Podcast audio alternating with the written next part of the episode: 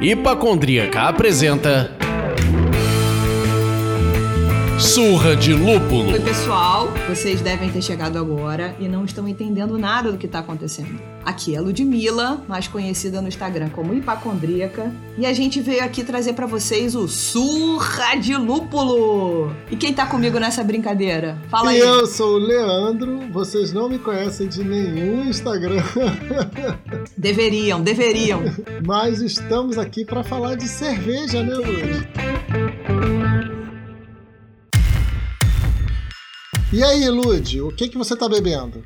Eu tô bebendo é, Solidão Acompanhada, que aliás, excelente nome, da cervejaria Devaneio do Velhaco, que é de Porto Alegre. E eu tive a oportunidade de conhecê-los agora em janeiro. Fui até a micro cervejaria que eles têm lá. Maravilhoso, é uma casa. A história da casa é maravilhosa, que é herança de um dos sócios da cervejaria caras uhum. reformaram tudo e reza a lenda. Por que, que é devaneio do velhaco? Porque o avô desse sócio, que era dono da casa, produzia cerveja e enterrava barril no fundo do quintal para ela poder envelhecer e fermentar, meus amigos. Então você imagina a história que essa casa carrega. Então, assim, os caras produzem cervejas muito loucas e por acaso a gente conseguiu comprar aqui no Rio semana passada. Estamos aqui então com Solidão Acompanhada, é uma Juice IPA da Devaneio do Velhaco. E você, Leandro, o que, que você tá bebendo aí? Eu tô com uma cerveja mineira, mas que é facilmente encontrada no Rio de Janeiro, até porque temos bar aqui no Rio. A capa uhum. preta, uma Diesel Double IPA. Uma Imperial IPA, cara. Ela é muito boa, assim, amargor alto, mas equilibrado. Adoro isso, ela dá essa surra de lúpulo, mas ó, equilibrada, sabe? Porra, um teor alcoólico. É, um teor alcoólico que basta ela, né? 8.5. Você não precisa ir muito além disso. 8.5. É verdade. E ela tem alguma coisa nela, cara, que eu acho mágico, que ela não deixa retrogosto. Ela não deixa parada na boca. Alguma coisa, você fica aquele ranço, aquela coisa. Sim. Ela não sim, deixa. Então eu bebo ela, depois eu já tô fazendo outra coisa, comendo outra coisa e e sem ficar lidando com a cerveja, conversando lá com o pastor alemão?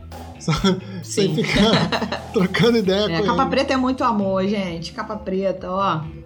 Gosto muito de vocês, Capa Preta. e eles têm dois bares no Rio de Janeiro, tá? Estão em plena expansão. Bares em, em, Belo Horizonte, né? Que é, bares em Minas, que é a cidade, é a cidade raiz. É, de origem, é o estádio de origem deles, né? Umas coisas lindas lá. É, dois bares aqui no Rio de Janeiro, na Barra da Tijuca e no Leblon. Alô, alô, graças a Deus. E também abriram um tap room em São Paulo, salvo engano, é, na Vila Madalena. Expansão, gente. O que eu quero é expansão. Vai pro Nordeste, vai pro, pro Centro-Oeste. Todo mundo precisa conhecer a Capa Preta. Assim como o Devaneio, né, cara? Que é uma micro cervejaria que tá trazendo latinhas aqui pra gente conseguir comprar no Rio. Imagina como é que não é difícil essa distribuição.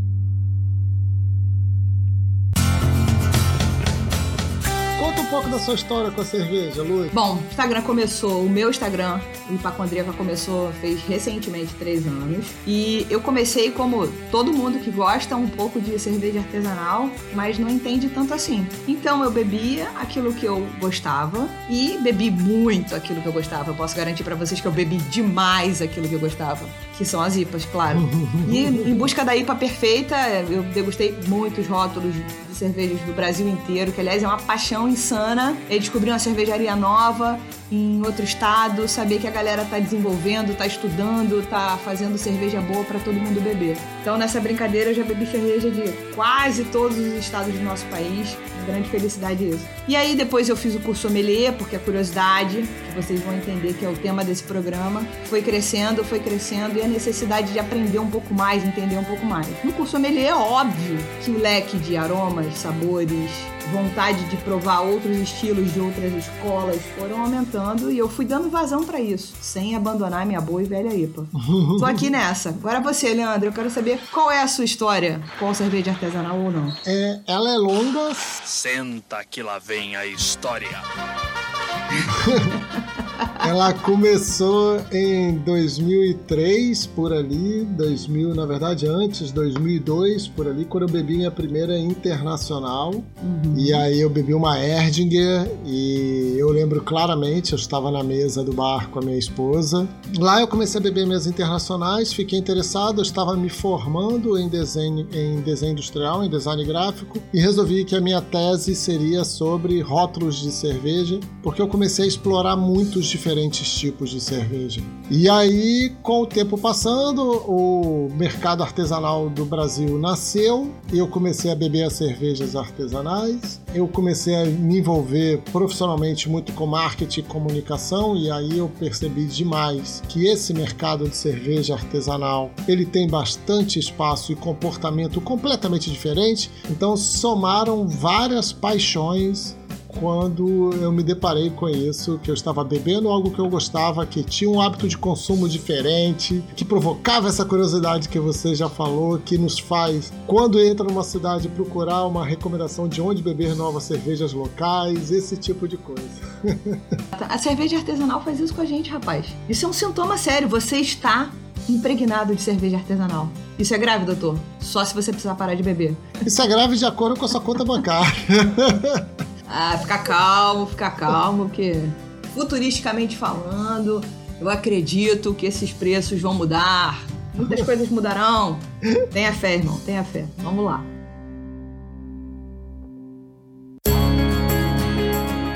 Eu queria que você me contasse, você falou aí um tanto aí dessa sua experiência de 2002 para cá, uhum. né? Você acabou de deflagrar a sua idade, rapaz. Mas tudo bem.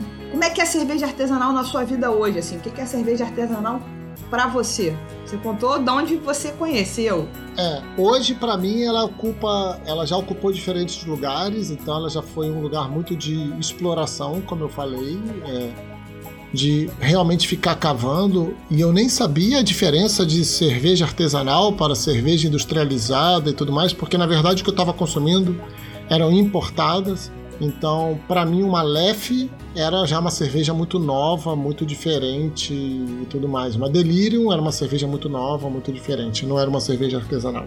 A Delirium já era uma cerveja muito nova, muito diferente e que talvez hoje esteja a posição das cervejas artesanais para mim. Depois eu criei um hábito de chegar em casa do trabalho, abrir uma cerveja artesanal, saborear enquanto lia, saborear enquanto. Alcoólatra! o Ministério da Saúde adverte. era Exatamente. Uma, é, era uma só, uma só. E aí esse hábito acabou sendo perdido por motivos paternais. Por motivos óbvios nesse caso, não?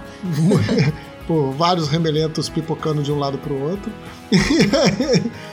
e aí o meu hábito virou mesmo de saborear cervejas artesanais. Então hoje ela não tem uma marca na minha rotina, mas é sempre um momento especial para mim. Então, eu curto muito ir ao mercado, ir à gôndola, ficar procurando rótulos que eu não conheço, ficar procurando mais do que rótulos, é, cervejarias e cervejeiros que eu não conheço, estilos novos. Então, quando começa a aparecer ali, quando apareceu a Sour, eu lembro quando apareceu uhum. a Sour, eu fui beber, não sou fã, mas eu bebi umas, sei lá, umas 10 para saber que eu não sou fã. Mas calma, calma, calma, rapaz, você está bebendo errado. Eu também torci o nariz pela primeira sour que eu bebi. Mas isso é uma gradação. O seu paladar, ele vai abrindo. É um leque de sabores. Assim, a gente podia fazer um momento vando nesse programa. Né? é uma flor desabrochando, são pétalas que vão sendo descobertas a cada gole, a cada cerveja. Meu iaia, meu ioiô. Enfim, fique calmo. E não é que você precisa amar a Sour, é pro ser o seu estilo preferido. Mas, Não. enfim, é uma cerveja que tem o seu valor. Sim, aí você falou de, de, estilo preferido. Hoje eu estou sem um estilo preferido. Ele é flutuante. Tem dia que eu tô mais stout, tem dia que eu tô mais IPA. Tem dia que eu tô mais trapista, amo cerveja trapista, sempre amei. Legal. Meu aniversário de 5 anos de casamento, a gente comemorou com Adeus. Opa! Nascimento do meu primeiro filho, eu estourei uma Adeus. Nascimento do meu segundo filho, eu estourei com uma Adeus. Até hoje elas estão penduradas aqui no meu escritório, as três garrafas. Que isso, hein, rapaz? Que marcam momentos seja, muito importantes da minha vida. Se você, você já fez mais de cinco anos de casado mais uma vez, você já dobrou isso aí, não já? É. Um pouco mais. Depois do segundo filho, você parou de estourar Deus, porque ficou caro pra caceta. Esposa e dois filhos, não deu mais pra ter Deus na tua vida. Agora é só o capeta. É, a Deus, na verdade, barateou. A quantidade de filha que careceu. Aí fudeu. Um é, é pouco, dois é muito. com certeza, com certeza.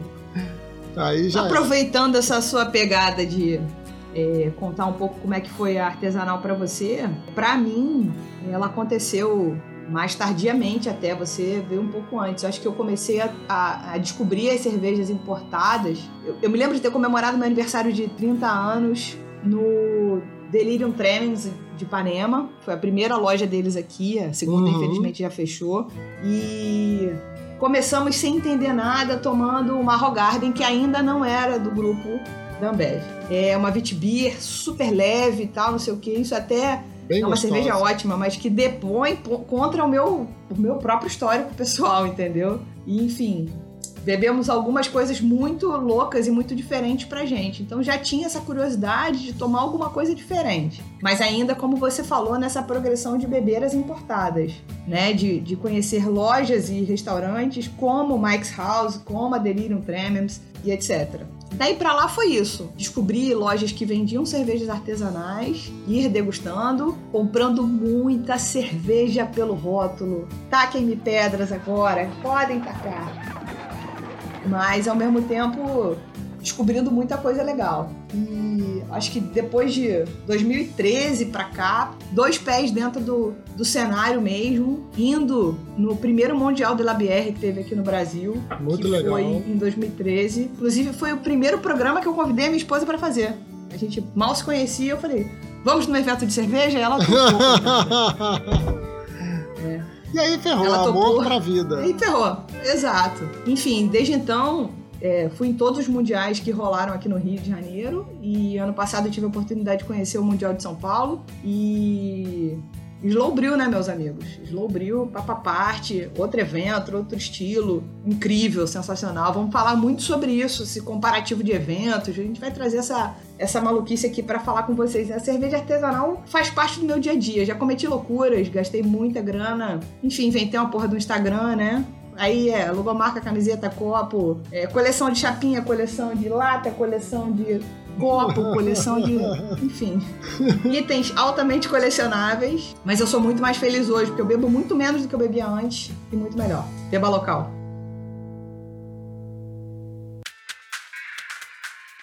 Então vamos falar do nosso programa. O que, que é uma surra de lúpulo? Acho que antes de tudo. Então, antes de mais nada, eu quero defender. Né, eu sou a, a criadora desse jargão. Sim, sou eu mesma. Surra de lúpulo para mim está associado a uma cerveja que me surpreendeu muito, que me virou do avesso e é, é, tem uma, uma mistura do aroma perfeito, sabor incrível que combina com o aroma, que te surpreende, que vem esse leque de novas informações a cada gole cerveja tá mais gelada no começo, tá um pouquinho mais quente no final, e por conta disso ela traz outros aromas e outros sabores. Então a surra de lúpulo é tipo um. Pô, pá! Sabe? Tipo, se, se imagina dentro de um episódio do Batman da década de 70, você tomando vários pous e pás na sua cara sem se machucar, apenas sendo feliz. Então, pra mim, isso é surra de lúpulo. Olha que coisa bonita. e o nosso programa Surra de Lúpulo é o quê? Bom, um consenso entre nós na hora de definir esse programa, a gente chegou no lugar de que não somos, não queremos ser e não seremos sabichões, né? Eu não sei de nada, ou o que eu sei ainda é muito pouco. Leanderson, idem, né? Tá querendo aprender de mais, é um bebedor amador, querendo descobrir mais. Então a gente se definiu como ah, não, não, curiosos. Não, não, não. Não? Não. Me coloca no meu devido lugar. um sedento bebedor amador. Isso aí, garoto. Isso aí. Isso aí. Vamos, vamos adjetivar Leanderson. Sedento e voraz, bebedor, amador. Curioso. É isso que somos. Curiosos, meus amigos. A gente quer aqui, na verdade, é, aprender com vocês e com os convidados. Então, Dúvidas, críticas, sugestões, perguntas são super bem-vindas. Façam isso, poxa, através do Instagram, stories. Me manda mensagem, que meu telefone eu não tenho juízo, está lá no Instagram. Enfim, manda bala. A gente quer que vocês participem. Em algum momento, o Leandro, que manda na parte de edição, vai topar que a gente bote o áudio de vocês aqui. Olha que coisa linda. Nem Já topei. agora. Já topei. Já topei. Então, cara, quer mandar um recadinho, quer mandar alguma coisa, manda um áudio pra gente. Né? Vai que cola. Então, assim, esse programa é um programa de gente curiosa, de gente inquieta e que quer aprender. O que, que você acha, Leandro? Falei bem? Falou bonito, falou bem. É, eu acho que é isso. Nós somos curiosos porque a gente estava conversando um pouco antes da gravação assim, e tem uma coisa de depois que você começa a beber diferentes estilos de cervejas, antes de falar de artesanal, né? Quando você sai da nossa tradicional Pilsen, da nossa tradicional Pilsen de milho, da nossa tradicional Pilsen produzida e vendida no mercado brasileiro para o churrascão, para resfriar os 40 graus tal. Depois que você sai disso, cara, abre uma porta bizarra e eu acho que é uma característica de quase todos sedento bebedor amador é ser um curioso, é começar a explorar rótulos novos, é começar a explorar sabores novos, estilos novos. A gente vai além do sabor, a gente começa a tentar entender a história daquele estilo, a gente depois começa a querer entender uma porrada de coisa, a gente vai se envolvendo com esse treco. Com certeza. E aí a gente vê Não, que certeza, a gente vira os Indiana. Jones da cerveja.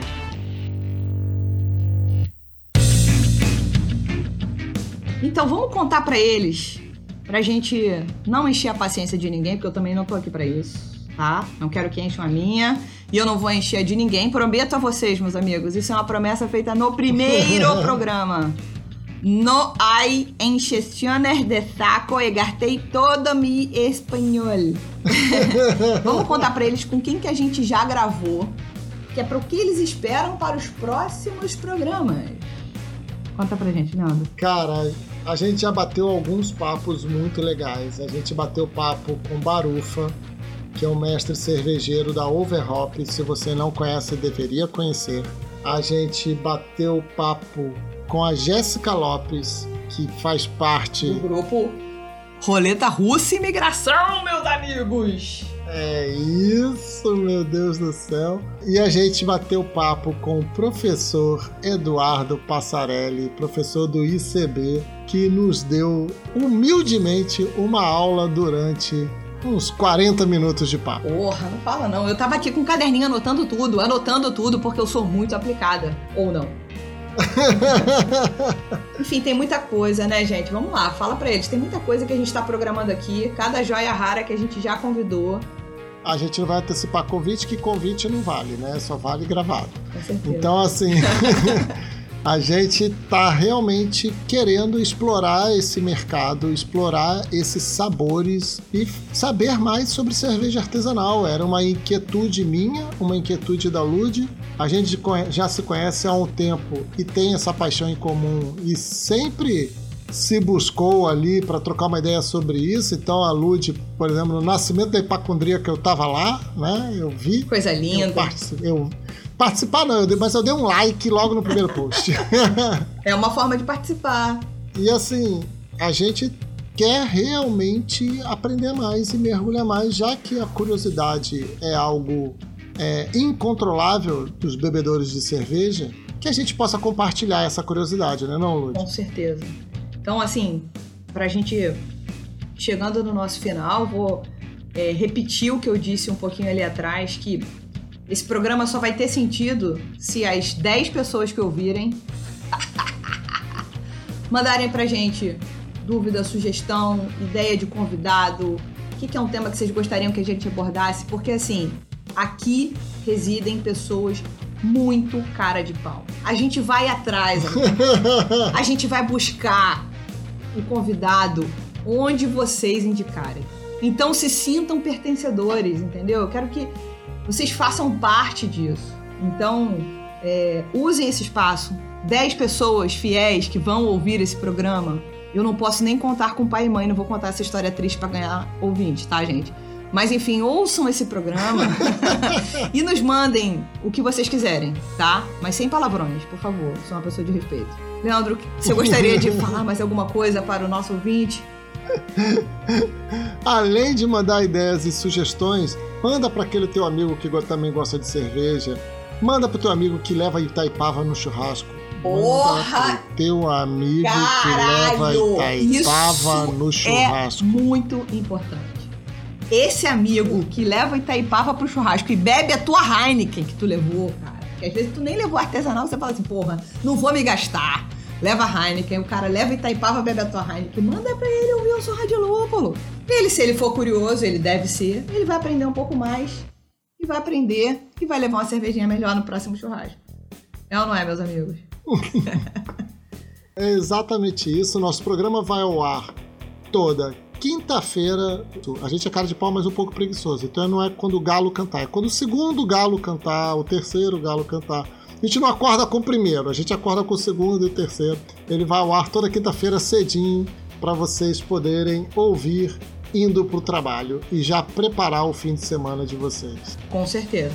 Então, vamos avisar isso muito no Instagram para ninguém esquecer, tá? Vamos fazer tudo certo para vocês não esquecerem de nós. Então, nos ouçam e mandem o feedback. Novamente, sejam educados e sem palavrão. Bom, quem acompanhou esse programa viu a definição do que, que é uma surra de lúpulo para mim. Agora eu tô muito curiosa para quê? O que, que é uma surra de lúpulo para vocês? Então, chegou até aqui?